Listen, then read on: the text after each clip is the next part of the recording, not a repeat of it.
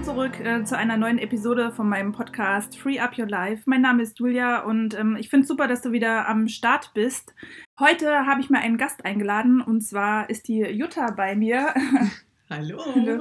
Ja, wir wollen heute einfach mal ein bisschen darüber quatschen, wie so die Herausforderungen sind und was es so mit sich bringt, das Mama sein und dazu noch die Selbstständigkeit. Ich finde es vor allen Dingen spannend, dass Jutta uns erzählt, wie ihr Weg denn so war, wie sie dazu gekommen ist. Vielleicht willst du dich einfach kurz Ja. vorstellen, dass äh, ja die Zuhörer hören, wer du bist und Mach ich. vielleicht erklärst du kurz, wie viele Kinder du hast. Okay, also ich bin Jutta, 45 Jahre und bin gebürtig aus Erfurt, lebe jetzt mit meiner Familie in Weimar, habe äh, einen Sohn, der gerade 18 geworden ist und eine achtjährige Tochter. Bin vor circa drei Jahren aus dem Berufsleben aus dem Angestellten-Dasein ganz bewusst äh, ausgeschieden. Wir haben uns als Familie gemeinsam dafür entschieden, das Hamsterrad, das Gängige zu verlassen und einen anderen Weg zu gehen. Und dahin geführt hat uns im Grunde unser großer Sohn, der mit 13 Jahren ganz klar gesagt hat, dass er nicht mehr die Schule besuchen wird. Und wir Lösungen suchen mussten, denn für uns war total klar, dass wir zu unserem Sohn stehen, vor ihm, hinter ihm und seine Entscheidung mittragen werden und ihn dabei unterstützen werden. Und das ist etwas, was nicht funktioniert hat mit einem normalen Leben, in dem die Eltern 9 to 5 arbeiten gehen und die Kinder in den üblichen Betreuungseinrichtungen sind. Da wir unseren Sohn unterstützen wollten, war klar, dass wir Lösungen finden müssen, dass unser Fokus also auf Lösungen äh, stehen muss. Und das bedeutete auch stark, dass wir uns mit uns auseinandersetzen mussten, was wir wollen und dann im Speziellen ich will. Also natürlich äh, mag das jetzt klassisch erscheinen, dass die Frau ihren Job aufgegeben hat, aber ist im Prinzip auch nur dem gängigen Gesellschaftsmodell geschuldet, weil es mal ganz klar ist, dass Frauen weniger verdienen Mhm. in Angestelltenverhältnissen als Männer. Ja. Ja, also das ist einfach so. Also war das von daher auch für euch, war das gleich klar, dass du deinen Job aufgibst und nach was anderem suchst? Also wir hätten das äh, sicher weiter ausdiskutieren können, aber das war irgendwie total klar. Einmal, weil der Verdienst meines Mannes der bessere war und weil ich auch mit meinem Job inzwischen doch stark am Hadern war. Ich habe im Kulturmanagement gearbeitet und das ist ein Job gewesen, der mich am Wochenende und abends gefordert hat, das grundsätzlich gar nicht das Problem ist. Es ist nur das Problem, wenn man in diesen normalen Strukturen lebt, dann ist es ein Problem, weil nämlich das genau die Zeiten sind, in denen noch Familie gelebt werden kann. Das heißt, ich war irgendwie immer so, wenn Familienzeit war, auch ganz oft auf dem Absprung Mhm. Beim Wochenende war oder in der Woche manchmal haben sich mein Mann und ich uns dann die Schlüssel schnell in die Hand äh, gereicht. Ja, ich hab, stand manchmal schon an der Tür mit dem Schlüssel in der Hand und habe gewartet, bis er nach Hause kommt, um dann los zu können und dann irgendwann nachts erst nach Hause zu kommen. Und trotzdem hat natürlich der Wecker früh um sechs geklingelt, weil da Schule und sowas Ja. war. Und das hat einfach auch, also ich habe das gemerkt, nach all den Jahren hat das einfach total viel Kraft gekostet. Das hat an meinen Kräften gezehrt und das war für mich auch irgendwie dran. Also das kam dann alles so zusammen, dass das klar war und ich auch diejenige war, die diesen Prozess unseres Sohnes mh, da auch mit geöffnet hat, dass er diesen Weg gehen kann und wir und ich da sicherlich diejenige war, die da mutiger und, und offener war und vorangeschritten ist, famili familiär gesehen.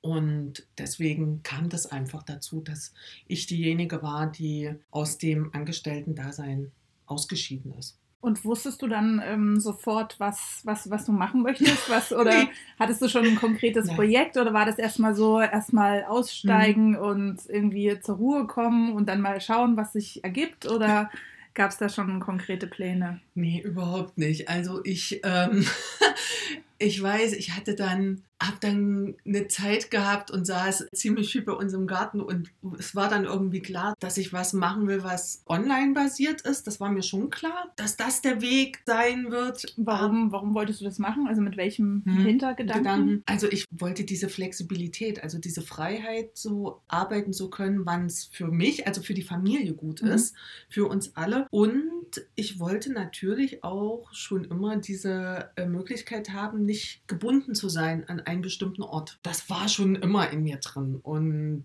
das spielte da in meiner Gedankenwelt auf jeden Fall eine Rolle. In der deines Mannes auch schon oder? nee. Noch nicht. Äh, äh, äh, da, damals noch nicht. Wir haben auch just erst gestern drüber gesprochen.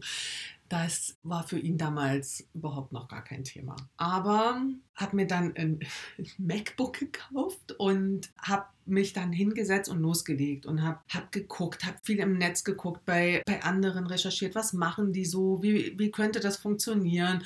Habe dann angefangen, Ideen zu entwickeln. Ich habe heute noch Bücher voll, wo ich aufgeschrieben habe und du könntest einen Blog darüber machen und dann könntest du dies machen. Vielleicht machst du einen Online-Kongress dazu. Das, das liegt hier alles noch irgendwo rum und das hat sich dann so nach und nach sortiert und dann ist es wieder auseinandergedriftet. Das war ein totales Tohuwabu und im Grunde mh, hm, konnte ich mir selbst nicht trauen. Also mhm. ich habe dann gemerkt, dass ich eigentlich auch erstmal gar nicht wirklich wusste, was ich wollte. Das war total krass, dass ich keinen Schimmer hatte, was und auch kein Zutrauen. Also wenn ich mich dann selbst gefragt was kannst du überhaupt, da konnte ich mir keine Antwort geben. Ja, das kenne ich auch, dass dann so die oft die Antwort kommt, man hat zwar viele Interessen, hm. aber man hat so das Gefühl, man kann von allem nur ein bisschen was, genau. aber hat nicht so das, obwohl das eigentlich gar nicht stimmt. Letzten Endes hat jeder eine Fähigkeit. Ähm, aber dieses Selbstvertrauen, Sache. sich erstmal wieder zu erarbeiten oder sich das äh, oder sich das auch zu trauen, Dinge zu probieren, auch wenn sie nicht gleich perfekt oder was auch immer sind, mit so einem Expertenstatus versehen ja. werden können,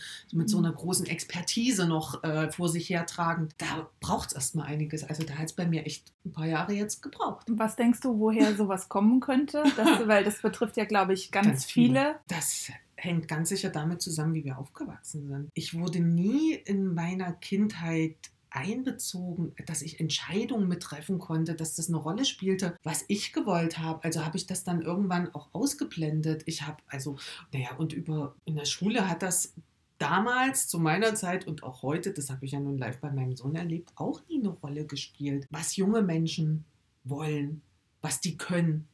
Das ist nicht gefragt, sondern die sollen das können, was andere für sie vorgesehen haben. Das war bei mir auch so. Ich war total angepasst. Na klar, ich war naja, so ein, so ein relativ braves Mädchen, das sich so ein bisschen ausgelebt hat, ab und zu in der Schule als der coole Klassenkasper unter den Girls. Das war ich dann immer so, die, die ab und zu mal die große Klappe hat raushängen lassen und immer so ganz knapp an einer 3 in Betragen, Kopfnoten, vorbeigeschrammt ist. Und einmal hat man sie mir auch gegeben. Das, oh, ja, da saß ich heulend auf der Treppe und habe mich nicht heimgetraut, weiß ich noch. Ja, krass. Aber ich habe doch keine Ahnung gehabt, was ich irgendwie kann. Und im Nachhinein, wenn ich da so drauf gucke, gibt es dann schon so, so Episoden, die mir dann einfallen, wo ich, wo ich so ein Gefühl hatte, hey, das, das ist cool, das machst du gut. So. Aber das habe ich alles, das hat ja sonst dann keine Rolle weitergespielt. Und für mich war irgendwie auch vorgegeben, wie mein Weg zu sein hat. Deswegen habe ich mich damit nie wirklich auseinandergesetzt. Doch im Grunde schon. Also es gab eine Sache, was ich selbst durchgezogen habe, war dann mein selbstgewählter Bildungsweg. Ich habe über im Prinzip über einen dritten Weg dann es an eine Universität geschafft, über einen dritten Bildungsweg. Ich habe kein klassisches Abi, ich habe dann eine Fachhochschulreife gemacht. Über ein Einser Vordiplom bin ich dann an die Uni gekommen, an ein Einser Vordiplom an der Fachhochschule. Und das war selbst gewählt, das wollte ich. Ich wollte Soziologie und Geschichte studieren. Das hat mich interessiert. Und mein Studium habe ich auch total selbstbestimmt gestaltet. Da habe ich größten Wert drauf gelegt und habe da auch ganz bewusst mich nicht, meine Lebenszeit nicht in irgendwelche Pflichtvorlesungen gesetzt, von denen ich wusste, die bringen mir nichts, die sind überfüllt, da nehme ich eh nichts mit, da sitzen die, Entschuldigung, die ganzen, die gerade vom, vom Abi kommen und eigentlich auch nicht wissen, ob sie das überhaupt wollen. Das habe ich mir alles geschenkt. Aber was ich dann gemacht habe, das habe ich dann mit Herzblut und mit Engagement gemacht und mit Begeisterung und das davon zehre ich dann heute auch noch. Das kann ich schon so sagen. Aber das ist eben der Unterschied gewesen. Das habe ich mir ausgesucht. Das mhm. habe ich selbst für mich entschieden und gemacht. Und da habe ich was mitgenommen.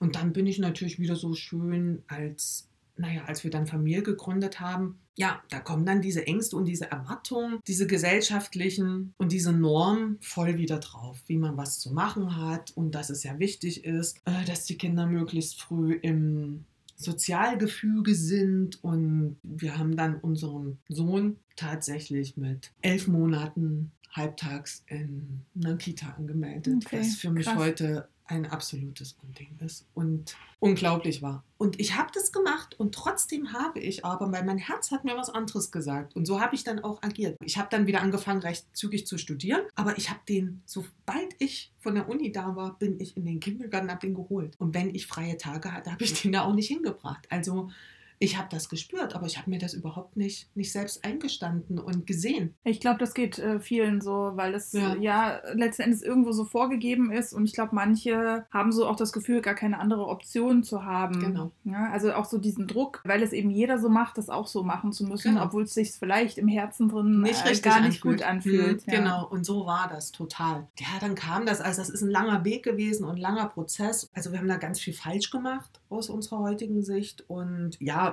nicht nur aus unserer heutigen Sicht, das war einfach so. Und das Wunderbare ist, dass der überhaupt keinen Groll mit uns hat und ganz, ganz großzügig und liebevoll und wunderbar mit uns ist. Und das ist ein großes Geschenk. Und wie lange hat es ungefähr gedauert, bis du dann so deinen Weg gefunden hast oder bis du jetzt so wusstest, das ist jetzt mein Mhm. Projekt, das möchte ich umsetzen?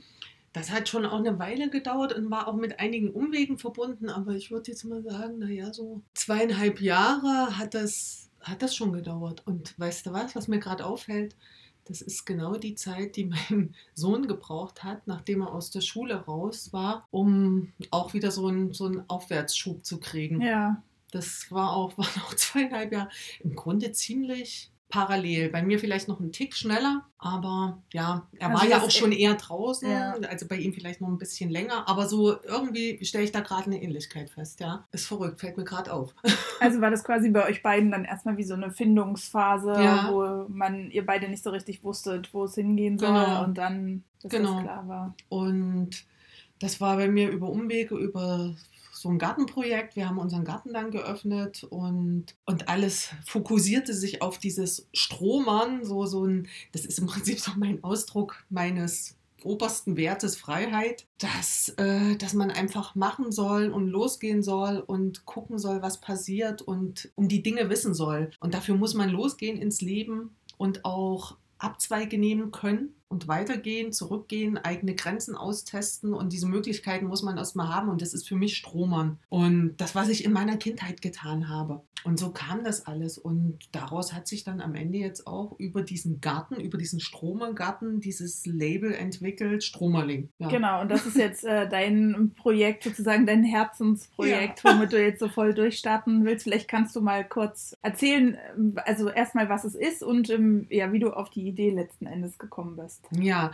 das Label heißt Stromerling und momentan sind es vor allem Illustrationen und Sprüche, die für, ich sage immer so, für freche Familien, weil weil es nicht nur die Kinder betrifft, für freche Familien sind, die, die offen und mutig sich trauen, durchs Leben zu gehen und auch bewusst sagen, ja, bei uns, wir dürfen Nein sagen, wir sagen trotzdem, wir sagen doch, wir machen das aber so und wir stehen zu dem, was wir tun und eine Haltung haben und bei uns darf gematscht werden und Chaos sein und das ist okay und das auch zu verdeutlichen. Und die Figuren, die es da gibt, kamen mir so in Gedanken, dass mir aufgefallen ist, dass Kindern immer so die Kompetenz abgesprochen wird, ihre, ihre eigenen Dinge zu tun, die ihre Lebenswelt betreffen. Dass da wir Erwachsenen immer so, so gern so drauf gucken und korrigieren wollen, so wie es denn jetzt richtig wäre und was gut und was nicht gut ist. Und ich wollte damit ausdrücken,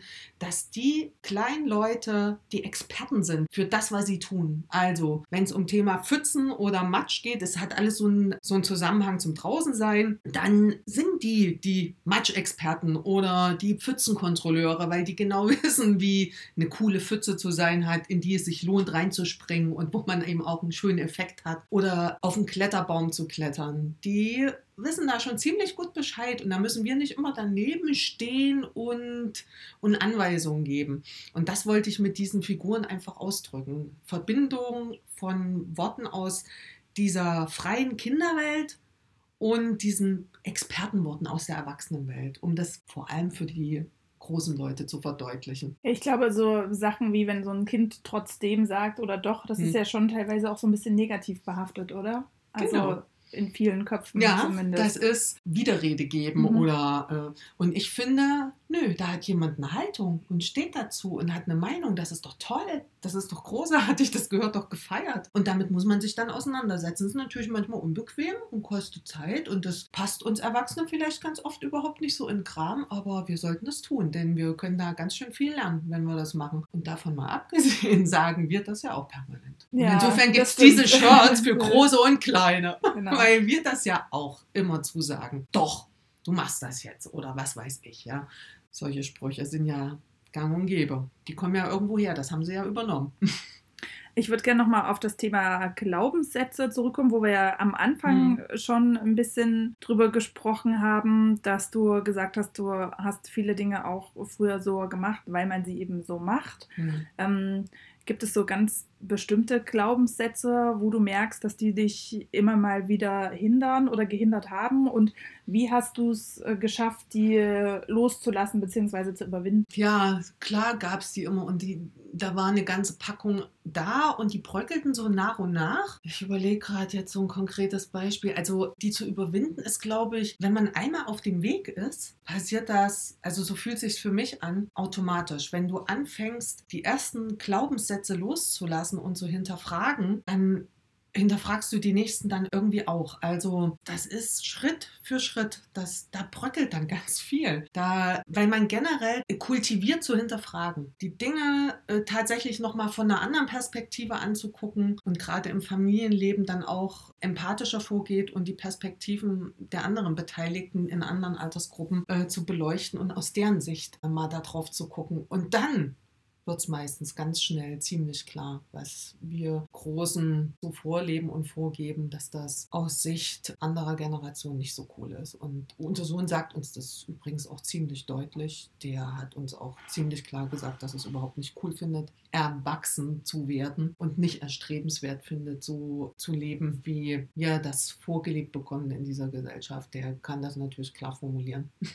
Das ist eigentlich ein ganz schön hartes Urteil, ne? wenn man das mal so. Hm, Also aber- ein hartes Urteil ja. an die Gesellschaft. Wenn man, Auch, auch an uns, zweifelsohne. Und den Schuh mussten wir uns auch erstmal anziehen. Und das hat wehgetan. Wir haben da keinen Groll auf unseren Sohn gehabt, aber das hat natürlich was mit uns gemacht. Und da mussten wir ganz genau gucken. Und da sind viele Tränen geflossen. Ganz viele. Aber es war total gut. Ich bin unglaublich dankbar, dass er da nicht locker gelassen hat und das immer wieder gezeigt hat. Und gab es bei dem Thema Business, äh, Findungsphase, Gründung, gab es da irgend jetzt so einen bestimmten Glaubenssatz, wo du schwer mit äh, zu kämpfen hattest, außer jetzt dieses, ich weiß gar nicht so richtig, was ich machen will, aber vielleicht auch so Dinge wie, das kann ich nicht, Hm. Na das schaffe ich niemals, ich bin nicht gemacht für die Selbstständigkeit oder so. Na Hattest du klar, die Phasen hatte ich, die Phasen hatte ich und zumal ich da ja auch schon meine Erfahrung hatte.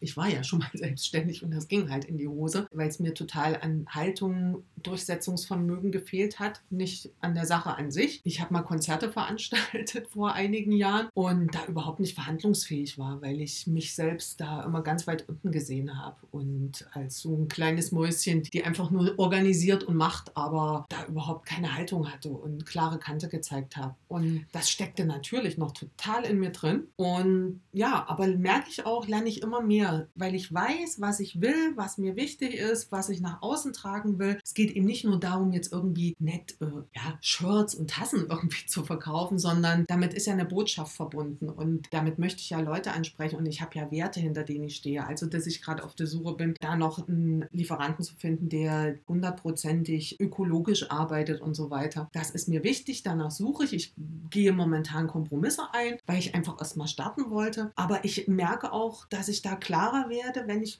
das Gefühl habe, dass ich habe jetzt mit Leuten zu tun, wo es nicht passt. Dann scheue ich mich da nicht mehr zu sagen, nee, möchte ich nicht zusammenarbeiten mit dieser Mhm. Firma, mit diesen Leuten und das dann auch klar so durchzuziehen. Und das war vor einigen Jahren noch anders. Da hätte ich immer oh, was, so, so, so gedacht, oh, was denken die jetzt? Und ich will niemanden vor den Kopf stoßen und immer so, so eine komische Harmonie, also auch im Business immer alles allen recht zu machen. Nee, muss ich nicht, will ich nicht. Also das habe ich auf jeden Fall gelernt. Und naja, mit dem Thema Geld auch, dass es schon auch okay ist, Geld zu verdienen. Das war auch so eine Sache, dass ich erst so dachte, oh, wie kommt das an? Und ich äh, musste mir tatsächlich auch sowas anhören. Äh, so eine Kritik hatte ich auch schon. Man könnte doch nicht für das, was ich stehe, mit dem Garten und dieses offene und alle einladen und freundschaftlich bewirten und äh, Gastgeber sein dass ich dann jetzt was mache, womit ich Geld verdienen will. So einen Vorwurf habe ich tatsächlich mal gekriegt. Okay. Und aber da habe ich mich dann auch über mich selbst gefreut, dass ich ganz souverän damit umgegangen Mhm. bin und das sehr wohl begründen konnte. Na klar, habe ich ein Recht, meinen Lebensunterhalt zu verdienen und Geld zu verdienen. Ich mache ja was.